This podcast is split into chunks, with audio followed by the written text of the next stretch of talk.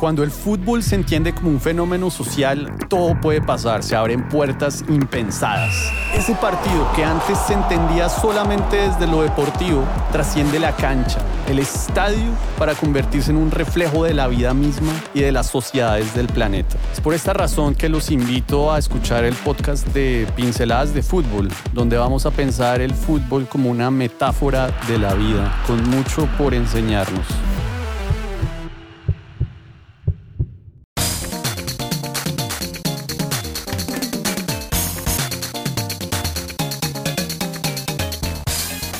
Saludo a toda la comunidad de pinceladas de fútbol, este colectivo futbolero y cultural que existe desde 2012. Soy el admin PDF, fundador, y hoy me acompaña un invitado especial, Germán Gómez Eslava. Él es, entre otras cosas, sociólogo de la Universidad Nacional, magíster en comunicación de la Universidad Javeriana.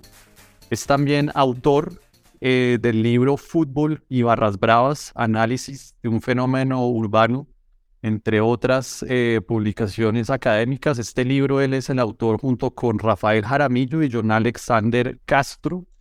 Bienvenidísimo, Germán. Hola, ¿qué más? ¿Cómo está? Un gusto, un saludo a la comunidad de esta importante eh, publicación periódica. Es un, de verdad, es un placer estar con ustedes el día de hoy en esta charla. No, a usted por estar acá, que este es un tema que creo que nos vamos a gozar este, este espacio con usted. Porque digamos que el tema del barrismo se presta para amores y odios, luces y sombras. Para a un sector es una causa perdida un grupo de salvajes, para otros sectores como un terreno fértil de, de fenómeno social y humano bastante interesante por, por explorar. Yo la primera pregunta un poco provocadora, si me ubico un poco esta esquina un poco más negativa, es ¿para qué estudian las barras bravas?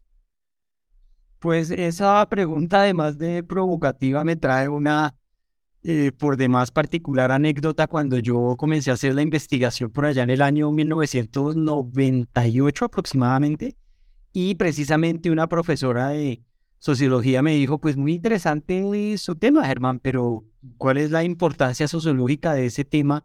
Eh, porque pues yo creería que Colombia tiene problemas más significativos que unos pelados desadaptados que van a un estadio. O sea, fue como más o menos la, la, la pregunta y sugerencia crítica que hizo la profesora, ¿no? Y yo creo que, que, que a pesar de lo periférico que pueda ser el tema de las barras, en, en Colombia, lo digo periférico porque efectivamente para las cifras de violencia que se manejan en, el país, el fenómeno de las barras tiene un aporte mínimo, ¿no? Yo hice un análisis en un texto que se trabaja en una investigación que se hizo sobre goles en paz y la participación de homicidios del tema de barras en Bogotá para esa época, 2010-2012, era el 0.7% a la realidad de homicidios de la ciudad. ¿no? O sea, fíjate que en términos estadísticos es casi, casi no es un dato, por decirlo de alguna manera. Sin embargo, el fenómeno de las barras presenta unas particularidades cualitativas que dan cuenta de lo importante de ese fenómeno en un contexto colombiano, ¿no? Por ejemplo, eh, ¿qué lleva a que en una sociedad como esta los chicos se eh, vayan de cabeza a algo tan como te dije al principio, efímero, pero además tan, entre comillas, mediocre. Fíjate, es que el fútbol colombiano eh, tiene unos niveles eh, de competitividad, eh, o sea, acaban de eliminar a millonarios, escasamente hemos pasado en los últimos años a, a, a, fases medianamente significativas de estos torneos internacionales, ni qué decir del fútbol profesional colombiano, que a excepción de las mujeres creo que tiene una, una participación bastante mediocre en el panorama internacional. Entonces creo que hay unos factores que van un poco más allá del fútbol y que dan cuenta de lo que somos como sociedad cuando nos acercamos a analizar este fenómeno de las, de las barras. ¿no? Creo que el problema como tal no es el fútbol, sino es cómo, cómo la sociedad colombiana ha eh, propiciado unos fenómenos tan interesantes desde la perspectiva sociológica como las barras bravas en un contexto desde mi punto de vista, no futbolero. No, sí. Y por ejemplo, tú adoptas un enfoque de sociología a todo dar. y de hecho vamos a verlo progresivamente, pero eres muy riguroso en todos tus marcos teóricos y de hecho es como la es como una de las preguntas que más tarde te voy a hacer, pero primero es felicitarte porque, o sea, el rigor científico del libro me dejó absolutamente anonadado, porque precisamente creo que si uno le apuesta a estudiar ese tipo de cosas, pues la idea es apostarle con todo el rigor del caso. Para la gente un poco que no es familiarizada con el tema de barras o la gente más, más casual, en, en una frase o dos, ¿cuál es el origen del, del barrismo? Pues sí sí, como la, la, la necesidad de los jóvenes de desbordar, de desbordar parámetros, creo yo. Y en las barras sí que se logró conseguir ese, ese fenómeno. Yo, como te decía, yo también estudié el tema de la, de como el rock y del metal, y ese fenómeno fue quizás similar y parecido por allá en los 80, en los 70, cuando, cuando el rock del rock y el metal aquí en Colombia, en, en los 80, pero en las barras se logró masificar de una manera impresionante, es decir, la cantidad de chinos y de chinas que se meten a las barras con una forma de, de, de como de estallar esa, esa condición juvenil tan gregaria que se da en, en, en contextos como de sociedades occidentales es, es impresionante. Creo que, creo que es esa necesidad de estallidos, esa necesidad de, de locura, de, de, de enloquecerse, de soltar riendas que tienen los jóvenes en contextos como el colombiano, ¿no? Que creo que esa sería una de las mejores definiciones para el tema. Y ya a nivel de producto geográfico, pues pareciera haber unos eh, referentes un poco societales. De pronto el, los hooligans, el movimiento hooliganismo de, de, Europa, de Inglaterra y de pronto aquí en Sudamérica el argentino. ¿Se pueden caricaturizar así un poco esas, esas génesis, por decirlo así? Sí, claro, claramente el, fenómeno entra aquí más desde la línea eh, del sur del continente. ¿no? Acuérdate que en aquella época es que eso, eso comenzó. Yo tengo como reseñas de, de artículos del tiempo, si no estoy mal, como en el 86 más o menos. El tiempo reseña la, eh, la, los altarines. De hecho, los altarines de Santa Fe se hacían en oriental, ni siquiera en sur y ellos comenzaron a brincar viendo todos esos programas que transmitía Señal Colombia en esa época era Canal 3, que era la televisión pública de la, del, fútbol, del fútbol alemán, de la Bundesliga y de todo esto. Pero lo que más impactó aquí fue el fenómeno eh, barra brava de Argentina, precisamente, ¿no? Es que incluso los cantos eh, son, los cantos inicialmente que se apropiaron aquí en Colombia eran una copia casi que exacta de lo que se vivía en el sur del, del, continente, ¿no? Creo que este fue uno de los, de los bueno, de, de los fenómenos que más se generó por efecto del entrante Internet en aquella época, de, de comenzar a más significarse el Internet y poder ellos acceder a ver estas imágenes, a ver estos, estos fansigns que a veces salían de las barras, los programas del fútbol argentino y demás. Yo creo que este es uno de los claros fenómenos de, de globalización y de cómo esa globalización impacta fuertísimo en un contexto como el colombiano, en los jóvenes. Sí. Mira, te voy a hacer una pregunta que es compleja, pero que, que, que, por su complejidad, pero es necesaria porque yo creo que a través de pinceladas de fútbol y sobre todo este podcast, quiero llegarle a los futuros investigadores de fútbol en Colombia. Y precisamente eh, a los futuros investigadores de fútbol en Colombia, yo creo que puede ser muy intimidante para ellos decirse, caramba, eh, cómo estudiar el fútbol desde la sociología o desde la antropología o desde la ciencia política. En tu caso, desde la sociología, Supongo que tú también tuviste un momento así en donde te viste como, uy, pucha, ¿por dónde empiezo? Eh, y el trabajo final es excelente y tiene desde Max Weber hasta Pierre Bourdieu, tiene, o sea, tiene un marco sólido, pero ¿cómo, cómo fue esa, esa, para, esa etapa para ti de construir ese marco? Y así muy resumido, ¿cómo fue esa etapa de, de dar con esos guías referentes desde la academia? Pues digamos que yo afortunadamente tuve eh, la posibilidad de interlocutar con, eh, con primero con, con compañeros que venían, que eran también como cercanos al fútbol y con los cuales se daban algunas discusiones de cafetería y en sociología tomando tinto que permitían un poco aclarar las, las ideas. Pero quien, digamos, fue un norte significativo fue el profesor Alberto Mayor. Él dirigió la tesis mía. Alberto Mayor, de hecho, falleció creo que el año pasado y él fue uno de los pioneros aquí en Colombia en tratar de dar una investigación desde la sociología al fenómeno del deporte y del fútbol. Él hizo unos trabajos bien interesantes sobre el tema del fútbol y la caña en, en Cali, ¿no? De cómo los obreros de la caña tenían unas maneras de integrarse a través del fútbol. Un, texto muy bonito, un trabajo muy bonito, así el profe Humberto Mayor, y él fue el que en últimas trató como de vincular estos o de, o de darle cierta claridad conceptual y metodológica, no, más que todo conceptual, al proceso de investigación que se realizó, eh, digamos, ratificando eh, como los, los conceptos de comunidad emotiva de Max Weber eh, y pues digamos todos los otros que se metieron con Tonis, con, bueno, con incluso con, ah, se me olvidó, con, bueno, sería ahorita vendrá, bueno, Tonis para el tema de masas y con, ay, bueno, con otro de estos grandes teóricos que han trabajado el tema de masas, como el, individuo se, despersonaliza en la participación en una masa. Pero fíjate que, pues digamos, aunque había cierta ambigüedad en el tema, creo que la violencia fue quizás el eje central que permitió el abordaje del fenómeno de las barras porque no se comprendía en aquella época cómo algo tan efímero como el fútbol podía generar un fenómeno altamente violento o por lo menos agresivo, y que generaba unos impactos mediáticos muy fuertes dentro de las dentro del contexto colombiano, ¿no? Los medios masivos de comunicación y la forma en la cual ellos le dan el manejo a la violencia en el fútbol fue algo muy interesante para analizar también dentro del fenómeno que se desde la perspectiva sociológica, ¿no? Claro, entonces ahora sí ya entrando en materia, tú en tu libro eh, vas silvanando una reflexión que empieza pues, reflexionando cómo esto para ellos es un estilo de vida, ni más ni menos. Entonces ya diste como algunas pinceladas al principio, pero ¿cómo y cuándo llega el fenómeno de las barras a Colombia?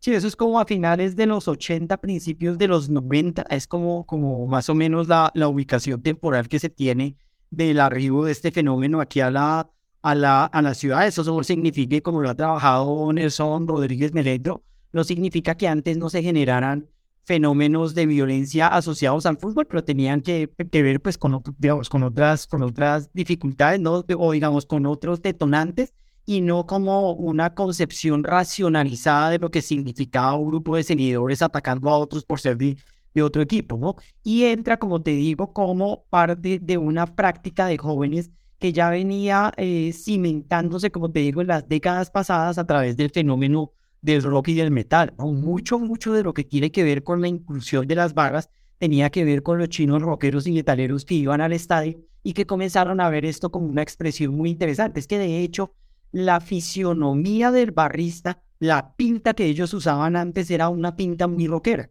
Pantalón entubado, tenis, eh, su chamarra y la camisa y estos usos de gorra que eran como también muy, muy, muy característicos del, del movimiento rockero y por lo menos aquí en Bogotá, ¿no? Ya después, por efectos de la praxis en la pelea, los barristas cambian su, su, su forma de vestir y comienzan a tener más como, como eh, sudaderas. Y yo les preguntaba, pero ustedes por qué se ponen sudaderas? Y ellos decían, es que hermano, cuando usted da una patada, si usted da la patada con un jeep, suele suceder le rompe el jeep, mientras que una sudadera le permite a usted elasticidad, facilidad para correr. Entonces ya hay una racionalización incluso de la moda en estos chicos para efectos de, de, de, asumir su eso, su, su, práctica de vida. Entonces, como terminando de completar la, la, la pregunta, como te digo, llega a finales, principios de los 90 y se asientan estos nichos de jóvenes que comienzan a ver en la, en la barra brava o en la barra, si en la expresión eh, argentina, una forma de congregar, de congregarlos de mejor manera y con mayor efectividad que, que lo que se hacía con el rock and roll, porque es que el rock and roll o el metal ¿Cuándo tiene uno espacios para verse con sus amigos? Para ir a las esquinas, en uno que otro concierto que vaya y en los bares. Pero el fútbol sí tiene una periodicidad que va miércoles, domingo, miércoles, domingo y les permite a ellos garantizar un, un ejercicio de mayor congregación y cuando se apropian de las tribunas lateral, norte y lateral sur, pues con mayor razón porque esas, eh, porque esas tribunas se hacen propias. Antes lo que era Gorriones, ¿te acuerdas lo que era la, de, la entrada de los gamincitos allá en, norte, en, el, en el campín que dejaban entrar a Gorriones? se volvió una, una, una, una tribuna altamente valorada por estos chicos y, y, generó un cambio significativo en las prácticas del fútbol aquí en el estadio del Campín, por lo menos, ¿no? Después en los otros estadios. Tú en este capítulo inicial te planteas como una radiografía, yo, yo diría. Tu libro creo que fue publicado en 2016 y eh, por lo cual han pasado también ya casi siete años Entonces también estas preguntas que yo te voy a hacer es con esa apertura, también preguntarte qué tanto ha cambiado de pronto la cosa desde que salió tu libro hace siete años. Porque, por ejemplo, en tu libro planteas algunas conclusiones. Usualmente los, eh, los miembros de una barra brava están usualmente entre los 14 y los 30 años. Los 14 me pareció súper joven. Hoy en día sigue siendo un poco como esa la tendencia. No, de hecho ha cambiado hartísimo en términos de que se han ampliado esos esos matices de ingreso tanto hacia abajo como hacia arriba. Y me explico, es decir, ya incluso no hay niños dentro de la barra. Es un tema impresionante. Ya los de 14, ya hay chinos de 12, 11, 10 años incluso participando en las barras. Y los de 30 ya no son de 30, sino tienen 40, 45, incluso 50 años. Es decir, los líderes, vieja guardia y toda esa gente que ha participado se han envejecido dentro de la barra. Algunos, algunos han optado por dar ese tránsito generacional para que lleguen otros nuevos liderazgos, pero eso no significa que dejen de asistir a la, a la barra, siguen asistiendo a la, a la barra. Por ejemplo, en, en, yo seguía, es que ya no, ya no tengo TikTok, pero yo seguía esas cuentas de, por ejemplo, de, de moneda, de este líder famosísimo de millonarios, y el hombre ya anda en una perspectiva un poco más, digamos, más aplacada, no tan, no tan locamente juvenil y de líder y guerrero y todo, sino él ya es como casi como un, como un sabio tradicional de, la, de las barras y cuenta unas anécdotas buenísimas. O sea, es, es, chévere, es muy chistoso escuchar a, a, Moneda esas anécdotas que él cuenta, pero él ya está como en otra lógica. Ya no es tan el guerrero que se va a hacer esta, estos recorridos porque sí se ha generado un tránsito en estos liderazgos, sí se ha generado una renovación, pero la barra sigue teniendo estos estos vieja guardia vinculados de manera directa o indirecta, ¿no? Yo el otro día me el otro día yo iba para ganerías a una cuestión cuando un man ahí llamando, ven, ven, tiene poco que hablar con usted, y resultó ser Chiqui, que era uno de los grandes líderes de la Blue Rain, y Chiqui ya tiene un restaurante ahí al lado del estadio, el hombre ya anda en otra perspectiva, pero sigue yendo al estadio, pero ya ha hecho, digamos que ya, ya ha mandado su participación dentro de la barra y ha logrado digamos, para fortuna de él, de montar un restaurante muy futbolero al lado del, del Campín y ha servido como para, para, para tener unos negocios asociados. En términos de la participación etaria de las, de las barras, el fenómeno se ha ampliado significativamente y han ingresado, como te digo, incluso personas mucho más jóvenes. Esto lo ratifica un texto que hizo Alirio Amaya y Villanueva y Alejandro Villanueva posterior a la investigación donde te digo que se confluye hacia estos temas un poco más de ampliar el rango de entrada de, de, de lo que yo había identificado inicialmente. Y por ejemplo, eh, de nuevo, misma dinámica, eh, ¿se ha ampliado de pronto a las mujeres o sigue siendo, como tú lo planteas, algo más machista? No, y digamos que el, fútbol es uno de los pocos, como decía Duni y Elías en, en, el libro de, de Deporte y Dios en el proceso de la civilización, el fútbol sigue siendo uno de esos pocos escenarios donde aflora el machismo y la sociedad patriarcal de manera significativa.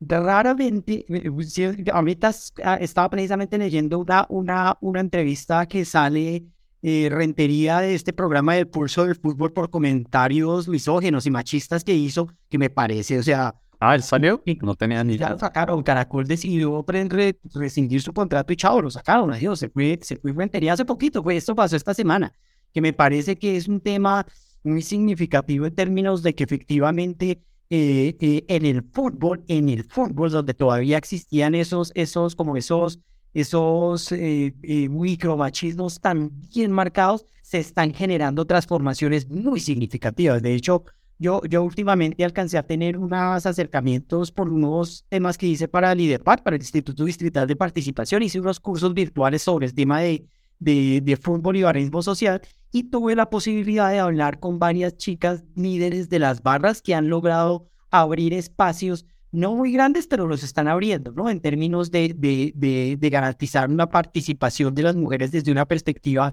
eh, un poco más, más, más femenina, por decirlo de alguna manera. ¿no? Está el colectivo de fútbol, están las chicas de Blue Ray, están las peladas de Santa Fe, una mano de líderes que están como propiciando ciertas transformaciones que aquí sí que se van a demorar, pero que están comenzando. Y la participación de las mujeres dentro de, de, las, de las barras pues se ha ampliado significativamente, mucho, mucho. O sea, realmente es impresionante ir al estadio y ver cómo las mujeres han apropiado esa, entre comillas, cultura, cultura fútbol ha sido una apropiación muy del lado del, del, del, de lo que se llama el patriarcado, ¿no? Entonces uno ve a una chica diciendo toda la cantidad de groserías que quieran en el, en el estadio, muy, muy, muy interesante ese fenómeno, pero así es, o sea, cuando van al estadio las ve a la par de los hombres. O sea, si, si, si le entendí bien, es como hay, hay mujeres barristas, pero como se comportan como hombres barristas, o sea, no se ah, identifica un vector de cambio ahí.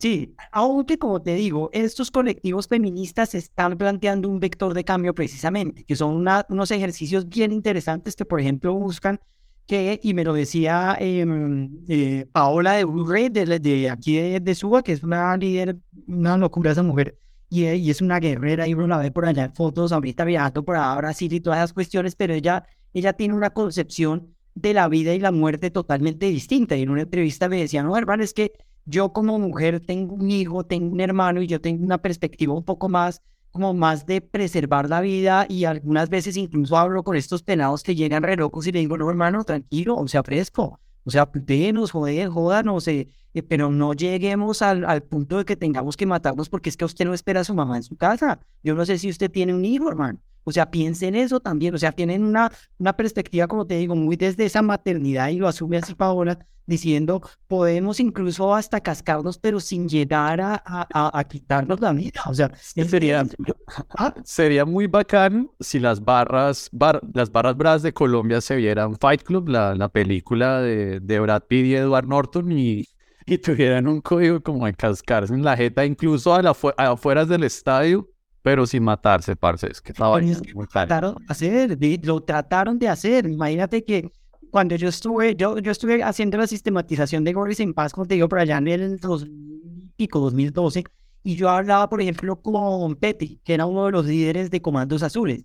Y el man llegaba y me decía, vea, hermano, es que nosotros les proponemos a la administración distrital lo siguiente, pero el purismo y el moralismo no nos dejan. ¿Cuál era la propuesta de ellos? Estaban haciendo escuelas de boxeo, hermano y de, y de pelea como esa de la UFC. Sí, MMA. Sí, sí, como esas peleas. Y ellos lo que proponían era que el distrito financiara con unos torneos internos de barras de boxeo. O sea, que, que, que, y ellos tenían razón. Y ellos decían, hermano, ahí nosotros dirimimos nuestras diferencias, pero las dirimimos de manera deportiva, es decir, con reglamento, no nos vamos a poder severo. O sea, los manes tenían, pues sí, claro, muy. estaba, claro. Claro, muy, muy muy, ¿cómo se dijera eso? Muy, sí, muy avanzada y desafortunadamente las administraciones distritales a veces logran moralizar tanto los temas que dejan estas iniciativas que pueden evitar precisamente la pérdida de vidas por cuestiones de que, ay, es que se están pegando y no lo asumen como una especie de práctica deportiva. A mí eso me parecía maravilloso y creo que los chicos lo comenzaron a hacer, lo lograron desarrollar, en algunos momentos lograron interlocutar con algo. Por ejemplo, el IDIPLON estuvo apoyando todos esos temas de de boxeo, de prepararlos, de darles, pero del boxeo desde una perspectiva deportiva que me parece que es una maravilla esos, esos ejercicios y son ejercicios autónomos que surgen desde ellos. Claro que sí. Eh, siguiendo un poco con las preguntas, uno que no conoce mucho y sobre todo el, el, el, seguidor del común del fútbol va al estadio y ve como ese, ese, esa entidad saltando parece un cuerpo como unido, pero precisamente tú en el libro pues explicas que, pues, que una barra de hecho no es propiamente un ente indivisible, sino que hay, hay facciones, hay, eso parece Juego de Tronos, hay vainas de líderes, cosas y demás. ¿Eso qué tanto ha, ha cambiado o, sigue o, cómo ha evolucionado eso? Todo eso sigue, eso es un tema muy impresionante, la forma como al interior de esas barras existen esas facciones, existen esos subgrupos es una cosa impresionante. Y esos subgrupos además tienen, tienen una, eh, digamos que tienen un reconocimiento entre los mismos otros grupos de los más duros, de los más activos, de los más prenderos, de los más... Fíjate que este loco, ¿cómo es que se llama? ay, se me olvidó. Raúl. Raúl es un integrante, fue un integrante de los del Sur allá en Medellín, de Atlético Nacional y el man hizo un ejercicio, pero una maravilla, hermano. El man logró hacer una cartografía de la tribuna, eh, ubicando los parches y cómo, cómo, cómo cada uno de los parches allá tenía una ubicación específica dentro de la tribuna en el espacio, en el, en el estadio, perdón. Y eso responde a distintas lógicas de poder, de antigüedad, de, de, capacidad de pelea o hasta incluso de plata. Y eso se replica casi en todos los estadios. Entonces, cuando uno ve en la tribuna norte, cada parche tiene su espacio específico y a veces se van ganando esos espacios a punta de guerreada. ¿no? Entonces, lo que tú dices, eso en realidad parece Juego de Tronos porque es una pelea durísima por el, por el poder y el reconocimiento que hay dentro de las, de las barras. Yo me acuerdo, una vez a mí me llamaron de Caracol y de todo esto en 2005 cuando se presenta ese, esa locura tan total en el Estadio del Campín en un partido América, América Santa Fe, en el que un man se bota de la tribuna de, Santa Fe, eh, este era como que se llamaba este man, eh, bueno, ahorita me acordaré, era uno de los líderes, de los líderes vieja guardia, pero además los mismos chinos lo iban a matar porque ya estaban mamados de él y la única salida que le encontró fue botarse de sur para que no lo para que no lo jodieran y después se agarraron con los de la América y después hubo por allá un muerto en la tribuna oriental porque iban a robar un trapo. Entonces ahí digamos que está evidente toda esa forma en la cual ellos, ellos, digamos, uno sociológicamente uno entiende que la legitimidad del liderazgo allá se logra o a punta de antigüedad, o a punta de carisma, o a punta de cuchillo. O mejor dicho, el que más tiene es el que más la logra allá, lo que ellos llaman el aguante. y eso evidenció una serie de prácticas internas muy pero muy, muy fuertes dentro de, dentro de, la, de, la, de la tribuna y que, como te digo, tienen que ver con todo ese tema de la legitimidad y del poder al interior de la misma. Bueno, Germán, una pregunta para mí clave. A ver, yo soy un poco escéptico con las barras, a veces me caen bien, a veces la respeto, a veces no tanto, a veces cuando se muere alguien digo, no, parce, ¿cómo puede ser esta vaina? Pero un poco desde lo sociológico y lo cultural, quiero entender una cosa, nuestras barras bravas o nuestro movimiento de barras bravas sigue siendo un copiar y pegar de las maneras argentinas, de cómo son las barras allá, o de pronto ya 30 años después ya se identifica una manera de ser barra brava colombiano propia culturalmente colombiana, o sencillamente seguimos siendo lo mismo, una copia del, del aguante argentino. Sí, es que digamos sociológicamente eh, aunque existan ciertas variaciones, es decir, ya no cantamos las canciones de la mosca, sino hacemos algo más popular y tradicional aquí de, de, de, Colombia, el, el, fenómeno barra sigue siendo igualito, es decir, el, el tipo, digamos, digamos, sociológicamente puede construir algo que se llama los tipos construidos, que es coger los elementos generales que identifican un fenómeno aquí en la conchichina.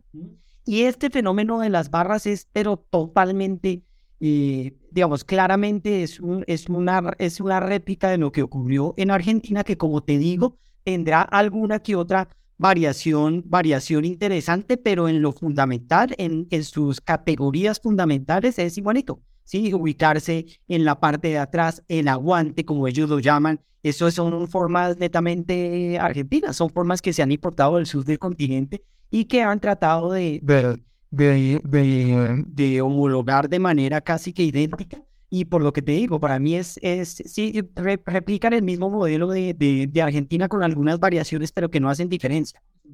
No habría, no habría más que decir ahí en términos de, de, esto. Hay unos fenómenos, eh, digamos, de tema de manejo de política pública de pronto interesante, pero pues, pero digamos, frente a eso no habría que, que pues porque son la forma en que los distintos países abordan el, el, fenómeno, pero pues, y hay un tema, los guerriados, que eso sí es algo bien, bien interesante aquí en Colombia y que son esos chinos que se van, que se van a ver en, en pompitos pequeños, 5, 10, 15, que se montan en camiones y se van a, a, a, acompañar al equipo a todo lado, que también ocurre allá en Argentina, de hecho allá de allá no trajeron, sino que allá es un poco más organizado. Bueno, ellos lo hacían en micros, en buses, área pero aquí las condiciones no hay, entonces los chinos se van al, al y eso es un, ese es un fenómeno bien jodido, porque es que aquí en Colombia también por el fenómeno de migración venezolana se han generado unas, eh, unas prácticas bien violentas, ¿no? Porque se enfrentan con los migrantes venezolanos y ellos también vienen con una, con, digamos, ellos también vienen con una, como decir, una,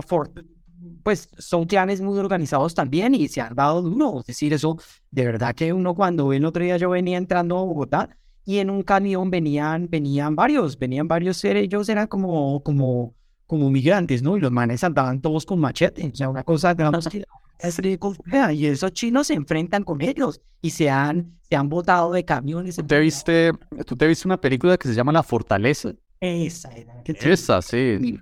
Sí, eh, la fortaleza es, amén, creo que, creo, ah, no, mentira, sí, la fortaleza es el documental que hacen estos chicos de Bucaramanga, ¿no? Ah, no, una vaina... Esa, ese documental para la audiencia, pues, o sea, creo que refleja la problemática, pero es hermoso, está hermosamente filmado y tiene mucho valor.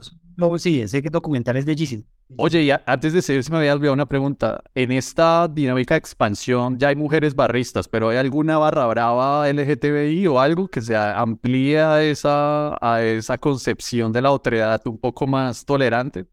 No, pues que yo haya visto, no. Y, y, y además que, pues es que acuérdate que es que los, los cantos son misógenos, son, son, es decir, el, el, contrario, lo mínimo que tratan es de marica, de poco hombre, sí, eh, sí o sea, en la barra en su en su ethos tiene, tiene un tema muy misógeno, muy, muy eh, homofóbico, eh, pero yo que haya visto, no, sabes que no. Esa pregunta está bien interesante y yo lo he visto. Yo no, he reseñado que exista una, un combo como tal.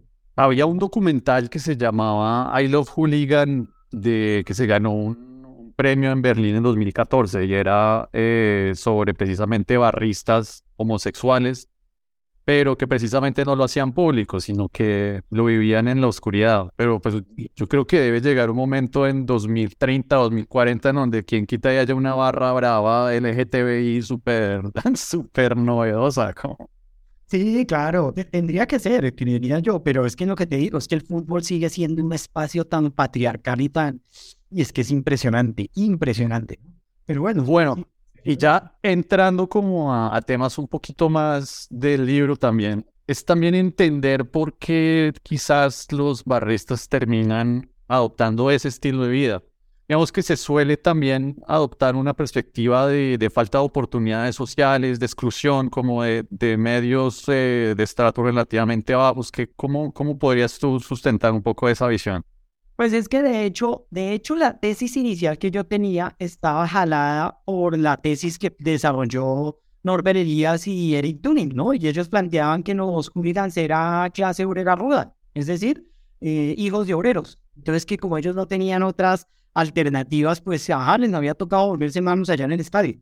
Y lo que demostró la investigación es que aquí, por lo menos aquí no, aquí habían desde el estrato 1 hasta el estrato 5 se logró identificar ahí en las, en las encuestas que se hicieron para aquella época, lo que da cuenta que el fenómeno no es un fenómeno asociado a temas socioeconómicos exclusivos de, de, de, pobreza o vulnerabilidad, ¿no? Sí es cierto que eh, pudiera, es que, digamos, yo que vengo con el tema de las, de las barras, ¿no? Es una expresión más de una sociedad eh, disfuncional, ¿no? A mí me parece que las barras, a pesar de, ese discurso como normalizante, es que, por ejemplo, cuando yo comencé a investigar el tema de las barras y yo planteaba que, que, en últimas mucho del fenómeno tenía que, ver también con la forma en la cual los medios masivos de comunicación eh, generaban unas, unas dinámicas de, de, adversidades y de, y, de, y de rivalidad, de falsas rivalidades que a veces se replicaban fácilmente en los espectadores pues los mismos medios, este Piña Álvarez en un programa que me invitaron para allá en Super, cuando existía un Super,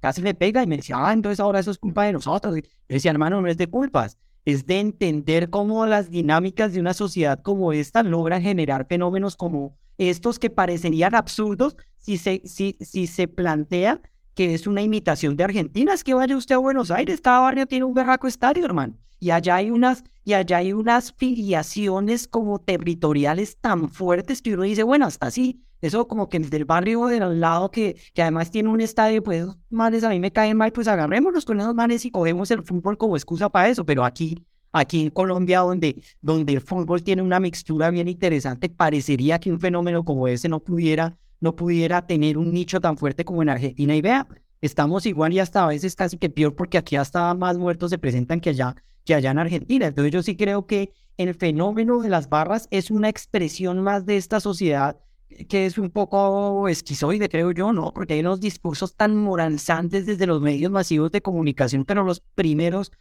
pues, eh, digamos, eh, que, que mandan una pauta o un mensaje contradictorio son los mismos políticos que son las figuras públicas, ¿no? Entonces, digamos que aquí yo creo que que el fenómeno de las barras es una expresión más de algo que, que, pasa con los jóvenes aquí en Colombia, que seguramente ellos pudieran tener eh, otras alternativas de vida, seguramente. En Estado no es que ayuden mucho en eso. Fíjate que aquí los, los proyectos que hay para apoyar, por ejemplo, casas de la cultura, escuelas deportivas, todas esas cuestiones son proyectos muy cortos, son muy efímeros. Yo he podido trabajar con, con el distrito y me he dado cuenta que aquí la estructura administrativa de, por ejemplo, Bogotá hace que se pierda la continuidad de este tipo de programas. Entonces, mientras llega el otro alcalde, se pierde un año, mientras se posicionan sus nuevos programas, se pierde otro año y se va perdiendo continuidad en estos proyectos que podrían de pronto posibilitarle a los jóvenes otras alternativas. Pero yo creo que independientemente de eso, sí es un fenómeno claramente de nuestra sociedad que da cuenta que es un espacio que los jóvenes buscan como, como incluso anomia, ¿no? Como ese concepto de,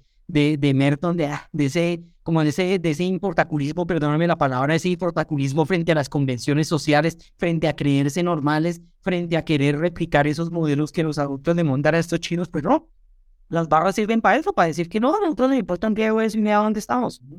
Es que sí, y eh, de hecho en tu, en libro también tú exploras como, el, como la problemática, yo diría casi de los estigmas, porque digamos que se, se, se crea un círculo vicioso en donde el estigma como que les genera a ellos casi que el mismo incentivo como para perpetuar la, la situación. Entonces, entonces cuando en 2009 yo no, yo, yo, sí cuando leí me acordé, en 2009 cuando salió un proyecto de ley que quiere pues estigmatizarlos a ellos como terroristas, pues eso lo, lo único que puede generar pues es más resistencia y más violencia y más demás. Y creo que ese estigma como tú lo describes pues precisamente el problema de, del barrismo en cierto modo también. Porque ¿cuántos estigmas están asociados a las barras bravas? No, pero es que, es que y, para ratificar lo que tú dices con el tema de las leyes, aquí hay leyes tan absurdas, creo que es la 1445 o la 1446, que sanciona una grosería dentro del estadio. Lo dice explícitamente, la persona que sea sorprendida diciendo malas palabras o groserías será expulsada y sancionada. Imagínate, o sea, Imagínate un policía, el estadio es el lugar propicio para que todo el mundo canalice y vote todo ese odio y toda, toda esa agresividad que tiene. El, el, 80% de las palabras que se dicen en el estadio son groserías y una ley pretende, entre comillas, regulares, o sea, es que también es, uno, es un absurdo, pero, pero frente a los estigmas está el estigma uno de ser joven per. Es decir, el joven es un man que está desorientado y no tiene ni idea si es susceptible de, de, de, de violencia y demás. Están de los tatuajes, por ejemplo el de la forma de vestir. Uno que sí, que sí yo creo que es, que, es, digamos, que es, ah, es un problema serio. El tema de las, de las, de las barras es el tema de las drogas, Porque sí, las drogas hasta, digamos, en las barras se ha encontrado un nicho muy fuerte para el tema del microtráfico, ¿no? Yo incluso, eh, Ariel Avina, cuando estaba en Arcoíris, creo que era, ellos hicieron un estudio muy grande de la problemática de colegios en Bogotá y ellos lograron identificar como problemática el tema del barrismo. yo hablé con Ariel y le dije, pero ¿por qué lo identifican ustedes como problemático? Y él me dijo, de una parte, el tema de la violencia que se ha generado alrededor de los, de los colegios por el tema de la pertenencia a las barras, pero de otra parte, el tema de las drogas. Y yo le dije, ¿qué pasa con el tema de las drogas? Y él me dijo que las organizaciones de microtráfico habían logrado entre comillas, infiltrar las barras para poner, para a través de los líderes generar un, mercado, pero, pero mejor dicho, el mercado del mercado. Es decir, porque esos chinos allá en su locura se entraban, se daban todas las drogas del mundo. Y pues imagínense, felices los, de las ollas de microtráfico, porque ahí tenían un mercadito cerrado con compradores, pero entonces ese sí me parece que es un problema bastante, bastante serio lo que tiene que ver con el tema de, de consumo ya cuando hay un, cuando hay un, factor de microtráfico y de ollas detrás, ¿no? Digamos que no es el purismo de que no consuman, o sea, pero como dice una de esas programas de la alcaldía, consuman, pero con sentido, hermano, es decir, tengan ciertos límites, porque uno de los chinos, una entrevista que se le hizo a uno de estos pelados, esos chinos cuando están bajo el efecto de las pepas, de lo que ellos llaman las pepas, yo no me acuerdo cómo es cómo le decían ahorita, pero las pepas, el pelado me decía, hermano, es que yo no me acuerdo, o sea, yo me enloquecía y yo seguramente jodí y puñalé, no sé qué, pero yo no me acuerdo, yo no tengo en mi cabeza recordación de esas peleas que yo tuve con estos manes, pero yo estaba re loco. O sea, el re loco de ellos no es, no es por, no es por decir ahí como una moda, sino porque efectivamente no tenían una forma de racionalizar lo que estaban haciendo porque estas pepas los mandan para otro lado. Es una vaina muy jodida. Que cuando ya se dan esos actos de violencia, yo recuerdo hace como, no sé si tú lo recordarás, creo que fue hace como un año, como unos videos de unos barristas de millonarios como echándose machete. Eso fue para mí ya demasiado gráfico y yo dije, no, pasa aquí. Y ahí ya hay un problema como una línea de no retorno. Pero es que precisamente lo que ofrece tu libro es, yo no creo que tú plantees una manera de salvar el mundo o de corregir muchos males. Lo que tú ofreces es como poner una lupa sobre esas hormigas. Si hacemos esa metáfora, es como, bueno, intentemos medianamente entender estas dinámicas. Y por ejemplo, en entender esas dinámicas, uno desde afuera cuando ve que se matan por un trapo, uno queda como, oiga, pues estos tipos, qué, qué carajos. Pero desde tu libro, ¿cómo, ¿cómo explicas, por ejemplo, ese fenómeno de los trapos y todas las vainas y todos esos, esos ritos? Sí, es que son, son como una especie de, de, de rituales, pero digamos que el trasfondo de eso es que en las barras hay una racionalización de la violencia, ¿no? Yo te decía que el fenómeno de la violencia del fútbol no es exclusivo de las barras, sino que antes, por ejemplo, se presentaban estallidos de violencia esporádicos, pero más mediados por esa calentura emocional de la, de la, del momento, ¿no? Entonces que el árbitro la, la en contra de nosotros, entonces salimos tragos y nos agarramos con el otro, pero ya, así, como que llega a eso. Pero las barras, en las barras sí hay un componente de racionalización de la violencia que los lleva a utilizar como mecanismo de legitimación del poder que ellos tienen tanto al interior como al exterior de ellas. El famosísimo aguante de, de, de Argentina, ¿no? Y es que la violencia a ellos les sirve para eh, posicionarse como la barra más frentera, la barra más brava, la barra y todas esas cuestiones que saber. Y el tema de los, de los trapos es que es una cosa impresionante, es decir, el trapo ellos lo ven como un trofeo sagrado, es que es una cosa impresionante. O sea, hay una, hay una página que se llama Barra Brava, barrabrava.com, que creo que es una barra que tiene, que, que, que, tiene hosting argentino. Y los manes lo que hacen es publicar como todas las expresiones de las barras. Me parece muy, esa, esa, esa página me parece muy bacana, pero también muestra cómo los manes posan cuando han robado la, la, la, el trapo de tal, de tal otra barra y ellos por eso se hacen literalmente matar, literalmente. Es decir, ellos dan la vida por un trapo. Lo que te digo, la muerte del pelado en la tribuna oriental fue por no dejarse que los manes de la América le, le quitaran el trapo y punto, me le metieron su puñalada y así, o sea, es una cosa impresionante, es decir, ahí la violencia, como te digo, adquiere un carácter racional porque busca someter al otro y además generarle como créditos de poder a la barra que, que ostenta el mayor, el mayor liderazgo. ¿Qué, ¿Qué se ha logrado? Fíjate que en las pocas reuniones o en las reuniones que se tenían ahí en la alcaldía sí se lograba entender que los mismos líderes trataban de por lo menos irse en rutas distintas al estadio para evitar las confrontaciones. Es decir, también han racionalizado que los tránsitos hacia el estadio, por lo menos aquí en Bogotá, generaban confrontaciones en localidades como Osa, como Suba, como Kennedy. Entonces lo que hacían los vanes era se reunían antes del partido ahí en la alcaldía, en las alcaldías locales, y decían, listo, hermano, entonces usted va, vamos para el clásico, y usted coja por la 53 y yo llego por la 63. Entonces, es, solo ese, ese acto que como elemental de racionalización lograba evitar confrontaciones entre ellos mismos, que me parece que es un logro maravilloso. Pero digamos, como terminando lo que tú dices, si es un, si es un, si hay, si hay, si hay cierto misticismo hacia objetos y hacia, eh, por decir, sí, objetos valorados como muy sagrados dentro de la, de la banda, las camisetas, las banderas principalmente y los frentes, ¿no? El frente es ese grandote que dice, somos la barra de los pizzas, o somos la barra de Rojo, somos la barra los del sur. Eso sí es muy valorado entre ellos. Y de tu libro, la sección de los grafitis me fascinó, porque era como, me sentía en, eh, en Grand Theft Auto Colombia o algo así, como la, la, el estudio que hacías de, de los grafitis a lo largo de la ciudad esa dinámica que tanto ha cambiado en, de colonizar territorio para sentar como autoridad territorial.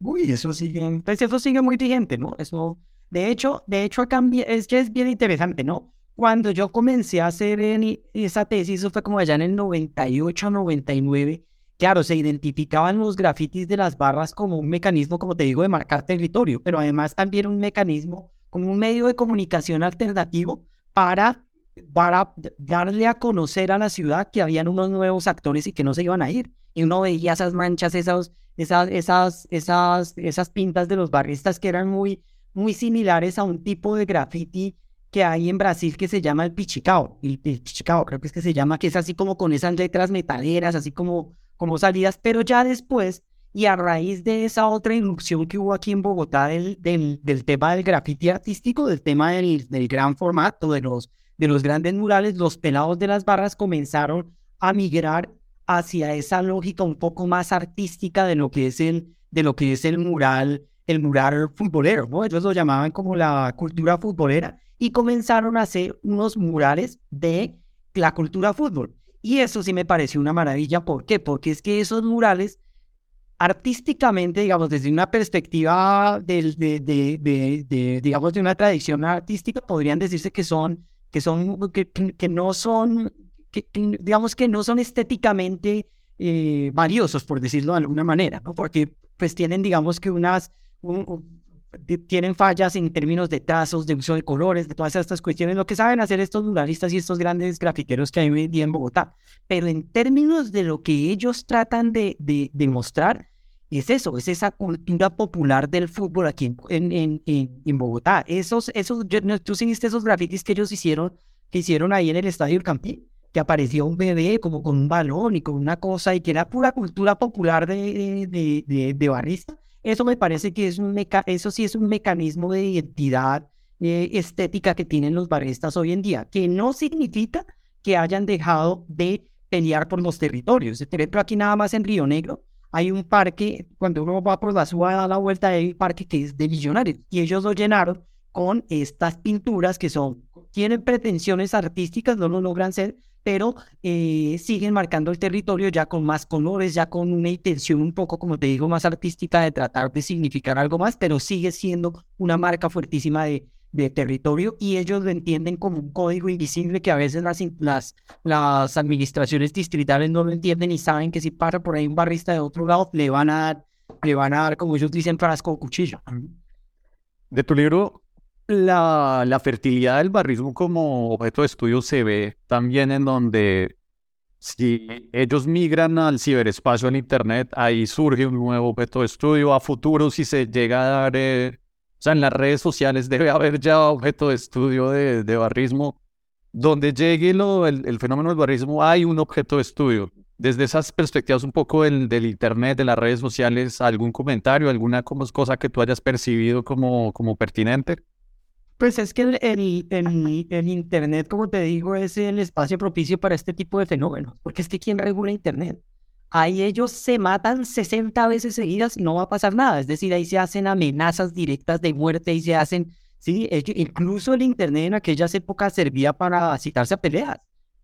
Ellos decían que y por chat y por todas estas salas y por Facebook. O sea, creo que, creo que el Internet es un espacio de difusión alternativo en el sentido en que va más allá de los medios tradicionales de comunicación y que es fuerte, fuerte, fuertemente efectivo para todas las lógicas internas de ellos, incluidas la, la, la de las peleas y la de la agresividad. Pero fíjate que ellos, que es una cosa que también validábamos ellos a través de estas redes sociales y a través de, de, de, del Internet han logrado eh, hacer ejercicios bien significativos, ¿no? De apoyos a, a, por ejemplo, los barristas que mueren y dejan familia, ellos a través de estas redes logran generar eh, como redes de solidaridad y apoyo para hacer donaciones, para llevar eh, mercados a los de las cárceles, bueno, todas estas cuestiones. Entonces creo que además de propiciar estos procesos de violencia y de radicalización, también permiten convocarlos como una comunidad de sentido muy fuerte. Es que era lo que hablábamos con un compañero. Estos chinos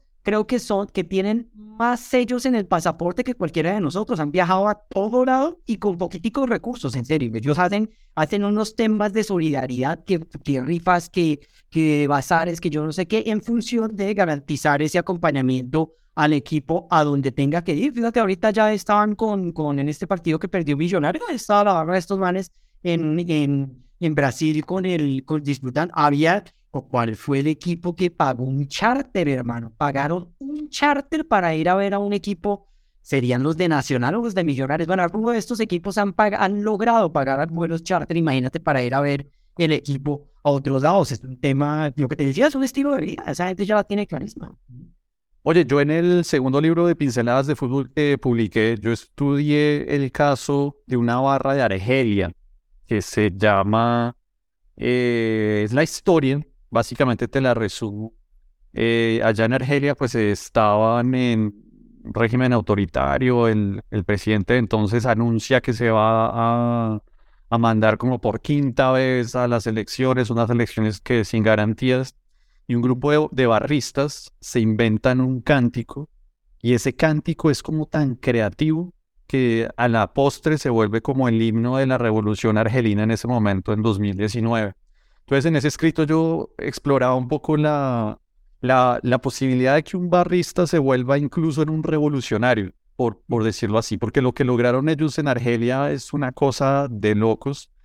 Entonces te quiero preguntar un poco, nuestro barrismo en Colombia ya ah, se perfila algún compromiso de pronto político. Entiendo que en el estallido social hubo de pronto algunas eh, pinceladas de, de, militancia. ¿Cómo, ¿Cómo es eso? ¿Cómo lo ves? Ellos, a ellos, y eso digamos que una de las reflexiones que yo tenía cuando hablaba con ellos, a ellos les falta el tránsito a lo político.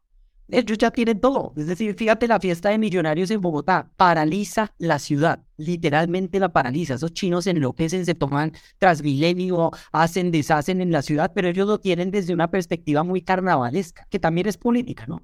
Pero en una concepción de ellos como cuerpo político, creo que aún les falta, les falta y les falta bastante, ¿no? Efectivamente, ellos participaron en, en el estallido social, eso era fue muy interesante ver las, las, la, incluso yo me acuerdo que cuando el tema de Petro aquí en Bogotá, cuando lo destituyó Ordóñez y toda esa vaina, yo logré ver a varios combos de barristas a la, o sea, iba, eh, América, Millonarios y Santa Fe iban marchando eh, por la séptima, llegaban allá a la Plaza de Bolívar, hacían su manifestación y en el estallido social sí que se vio manifestaciones de estos chinos de ese, de ese, de ese talante. Sin embargo, como te digo, son, pues, aludiendo al, al, al, programa de ustedes, son unas pinceladas que aún faltan para que se vuelvan, para que se vuelvan brocha, ¿no? Me parece que, que, que en términos de lo, de, lo, de lo político, sí creo que ellos deberían replantear mucho, mucho su papel como actores significativos de un contexto que a las bravas los escuchan, ¿no? Yo creo que ellos no, no han dimensionado el potencial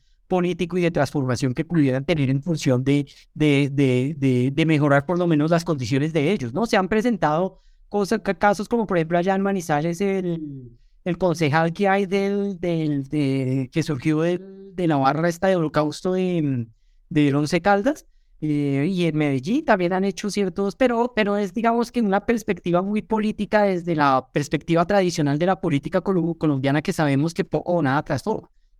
Pero por el lado de lo que es el movimiento social y estas cuestiones, sí creo que a ellos les falta todavía mucho, aunque como se dice, como te decía ahorita, sí se han presentado algunas pinceladas que se evidenciaron en el, en el estallido social y en las vainas que se dieron o cuando destituyeron a Petro aquí en Bogotá. Bueno, Germán, y llegando ya un poco al cierre, de nuevo, yo creo que tu libro no, no pretende pues eh, solucionar la problemática de las barras. Tu libro es una herramienta para entender, como precisamente pretende hacer la sociología.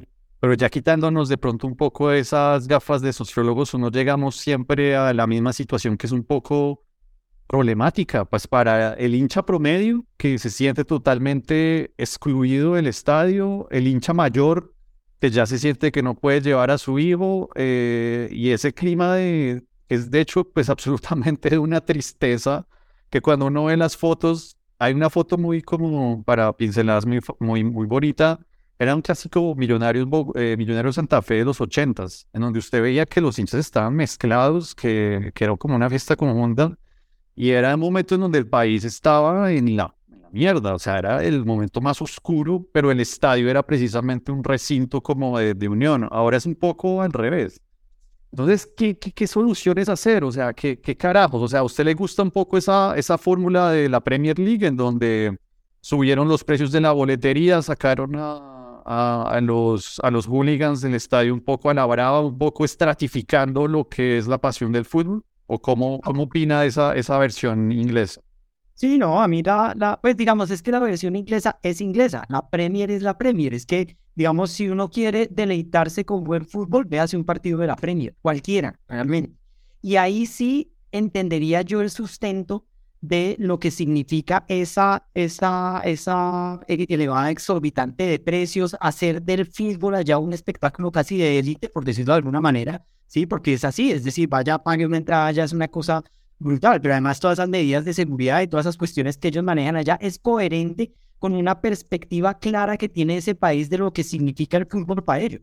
Pero aquí en Colombia, o sea, digamos lo que te digo, es decir, el fútbol colombiano es de de un nivel muy precario, en serio. Digamos, como espectáculo es muy, es muy precario. Luego, yo creo que las transformaciones incluso que ha tenido el fútbol a través de las barras podía capitalizarse de manera favorable si se le diera un manejo desde una perspectiva un poco, como te decía, más campanaresca. Es decir, a veces yo iba al estadio, hermano, y el partido era tan malo que yo me la fiesta de las barras, en serio, chévere, y ver cómo, cómo carajos de cinco mil chinos cantan al unísono la misma canción, que brincan, que hablan.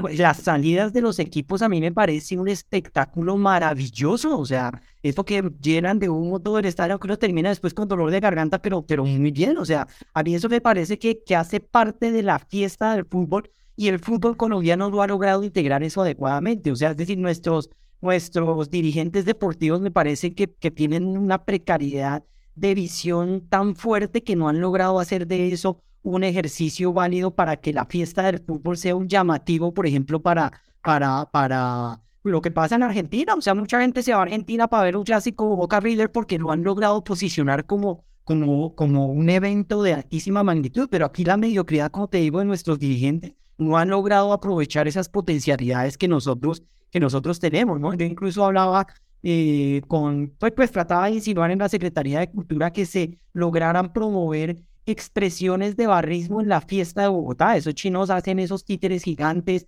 hacen unas comparsas, hacen batucadas, vincúlenlos a la fiesta de Bogotá como parte del espectáculo y del, y del, y del paisaje cultural de Bogotá y eso podría darle un, un giro para dejar de ver lo negativo y comenzar a ver lo, positivo de, de las barras. Es que paradójicamente ellos me decían, por los chinos de Nacional me decían, hermano, las sanciones que ustedes le hacen a las barras es lo peor porque eso sí propicia la violencia. Y yo, ¿cómo así?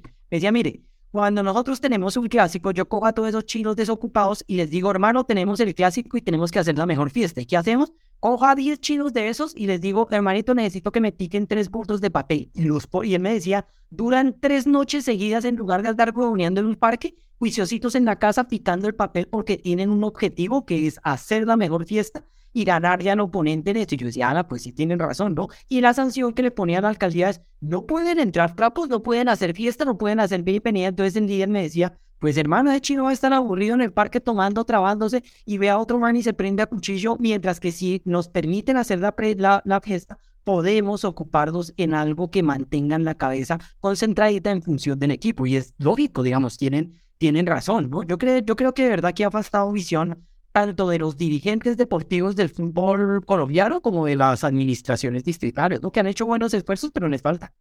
Ah, es que yo no sé, es que es una problemática eterna porque es el reflejo de la naturaleza humana. me acuerdo en Francia mataron a un hincha de, del Paris Saint-Germain tras un partido y, decidieron literalmente sacaron las barras bravas durante un año. Literalmente las sacaron. Las sacaron a los ultras y solo les permitieron como volver al cabo de un año después de una negociación, aunque allá el tema es obviamente diferente al de acá. Pero es que a mí sí, ¿usted qué opina también que en un país como Colombia no se admita al hincha visitante. Es que eso es, eso ya es como el extremo de la intolerancia total. Y, es, y está un poco ligado al, clima de inseguridad, pues que se respira un poco en, por, por el tema de barras.